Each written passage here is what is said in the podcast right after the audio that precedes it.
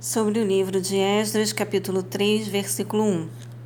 Quando chegou o sétimo mês e os israelitas já estavam estabelecidos em suas cidades, o povo se reuniu finalmente em Jerusalém com grande unanimidade, como se fosse um só ser humano. Análise. Setembro de 537 a.C., primeiro ano do regresso do povo de Deus à Terra Prometida. A unidade do povo era como se, se todas as pessoas fossem um só homem, literalmente em hebraico. Um estado de espírito que só foi possível depois de o povo separar-se da Babilônia e dos judeus que preferiram ficar junto aos babilônios.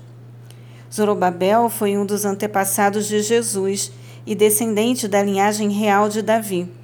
Mateus capítulo 1, do versículo 11 ao 12. Agora se reiniciam os sacrifícios e os cultos de louvor e adoração a Yahvé em Jerusalém, conforme prescritos na Torá, lei de Moisés. O sacrifício como centro do culto não foi protelado até a conclusão do templo.